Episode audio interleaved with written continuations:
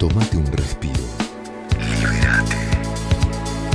Literatura en Puede pasar.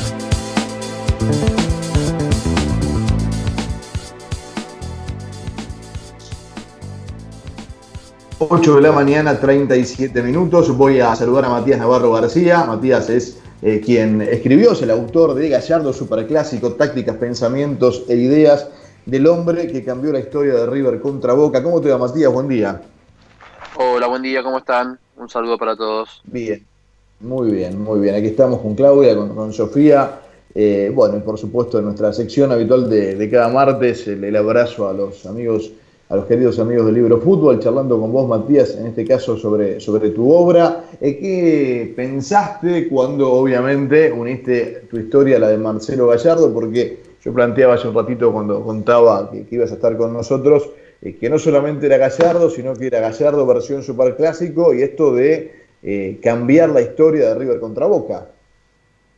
Sí, en realidad el libro lo empecé a, planificar un tiempo antes de la final de Madrid de hecho, lo había empezado a escribir, si mal no recuerdo, en eh, octavos o cuartos de final.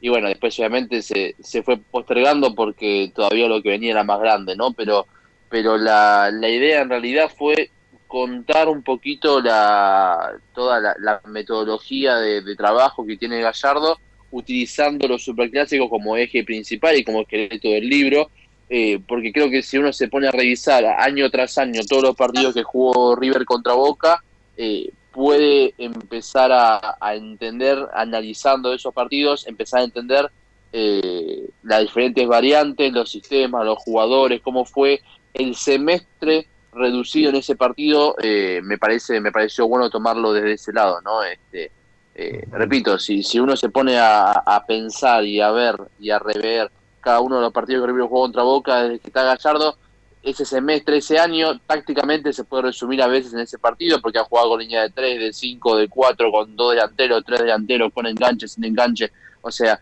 todas las variantes tácticas de su ciclo los, las ha empleado contra Boca, entonces utilicé cada uno de esos partidos como eje principal para, para estructurar el libro.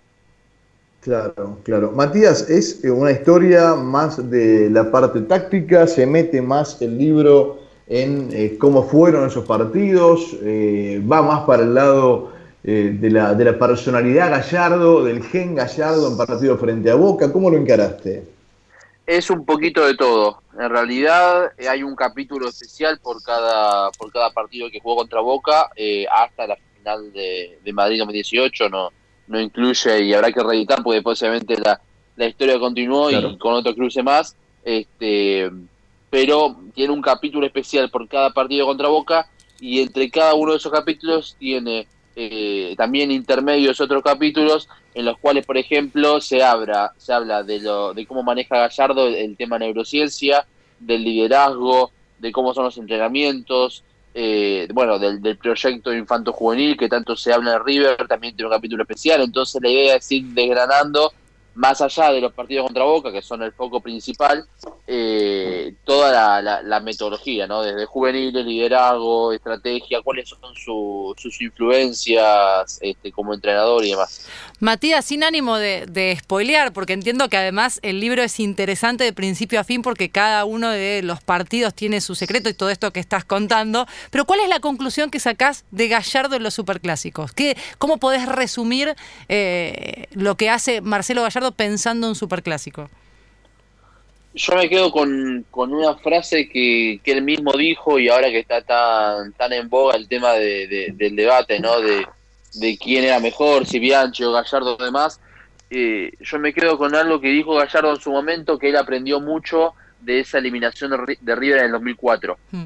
Eh, y que aprendió mucho de, Bianchi desde ese lado. Y, no me acuerdo quién fue, alguien también por estos días, cuando le preguntaban, decía lo mismo, ¿no? Como que Gallardo había, había reunido, eh, había agarrado lo mejor también de Bianchi y otros entrenadores. Eh, y yo creo que el resumen un poquito es ese. fue agarrar toda la parte del liderazgo y toda la parte de, de entender que son partidos distintos. Siempre se dice que los clásicos se juegan de una manera especial.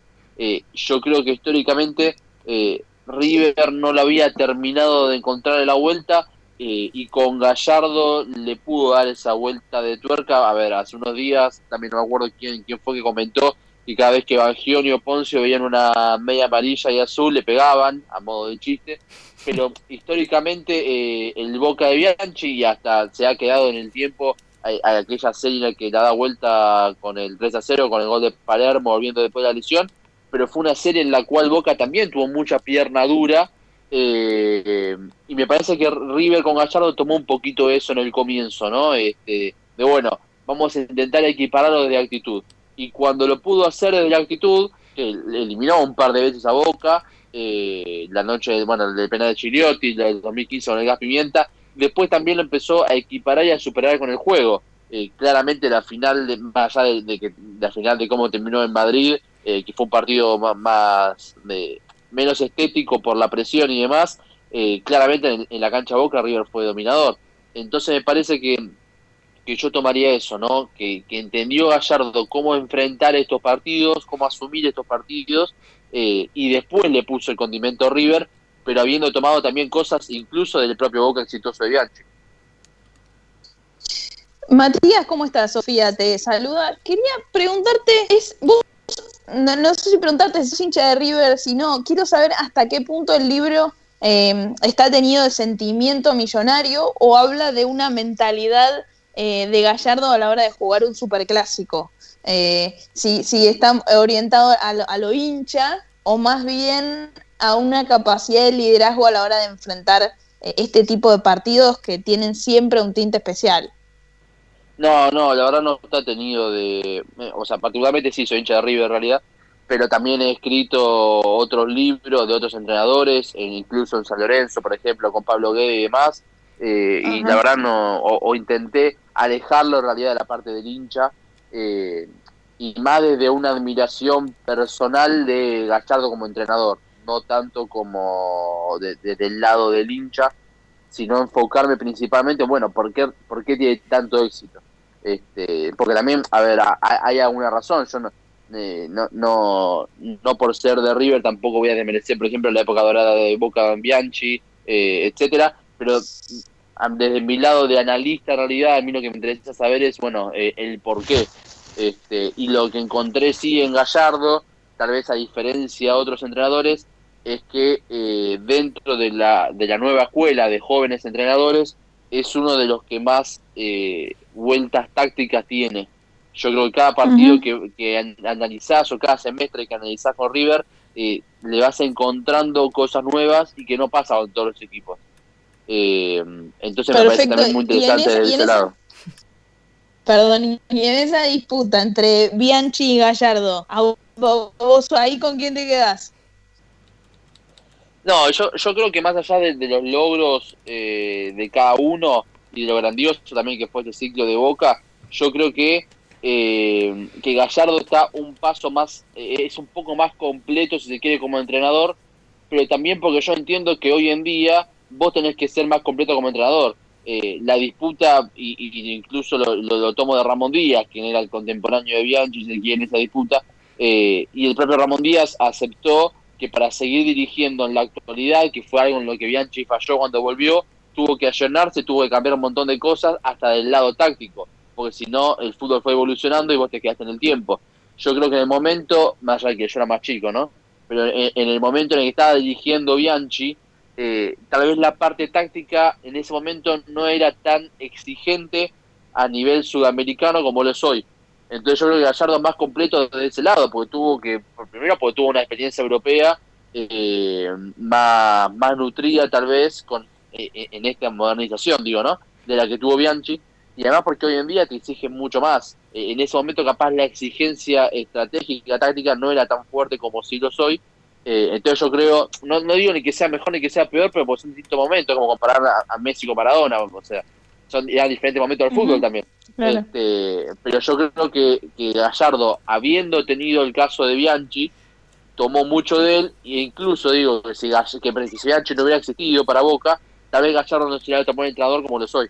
Sí, decías recién que el libro va a necesitar una reedición para agregarle los últimos partidos. ¿Qué le agregarías de análisis de, de esos últimos partidos? Bueno, yo creo que y más allá de que no haya logrado, aunque logró la Copa Argentina, pero eh, a la larga termina siendo el, el, menos importante de los tres torneos que peleó hasta el final, yo creo que el, River 2019-2020 es el mejor River que, que, tuvo Gallardo, el que más me gusta a mí por lo menos. Este, el más dinámico, el más vertical, el también un River mucho más este, contragolpeador y necesitado de, de espacios grandes del rival eh, para mí es el, es el mejor equipo que, yo le vi a, Gallardo. Además, lo he tenido en el tiempo, porque hasta incluso después de la final de, Madrid contra Boca, si decíamos cuál es el mejor River, nos quedamos con esos primeros dos tres meses desde que arrancó Gallardo en 2014. Y creo que si hacemos un balance, encontramos que River ha sido el mejor largamente en este último año y medio de la Argentina. Después, bueno, eh, también, bueno, lo mismo, así como veo las cosas positivas, habría que analizar también por qué eh, se terminó perdiendo los dos torneos, la Libertadores y el torneo local, de manera muy similar sobre el final, sobre el cierre, eh, y tal vez ahí encontremos una falencia eh, de que toda esa mentalidad que tuvo en, el 2018 tal vez no la sostuvo esa concentración en todo a lo largo de toda la Libertadores por la final del Flamengo y sobre todo el torneo local por ese cierre. Eh, pero yo creo que si agregáramos una nueva eh, edición al libro encontraríamos eh, mucho más un, River mucho más rico desde lo táctico con bueno nada con la conjunción de, de Palacios con Nacho Fernández con los cambios también estratégicos que tuvo que hacer para poder reemplazar a Palacios al no tener un reemplazante natural tuvo que cambiar todo el esquema y así todo no se terminó resentiendo River más allá de que obviamente el campeón sea Boca River tiene un 2020 por ahora, la verdad, excelente porque ha ganado casi todos los partidos. Hablamos con Matías Navarro García, autor de Gallardo Superclásico, tácticas, pensamientos e ideas del hombre que cambió la historia de River contra Boca. Matías, gracias, que termines muy bien este martes, abrazo grande. Muchas gracias a ustedes, un abrazo.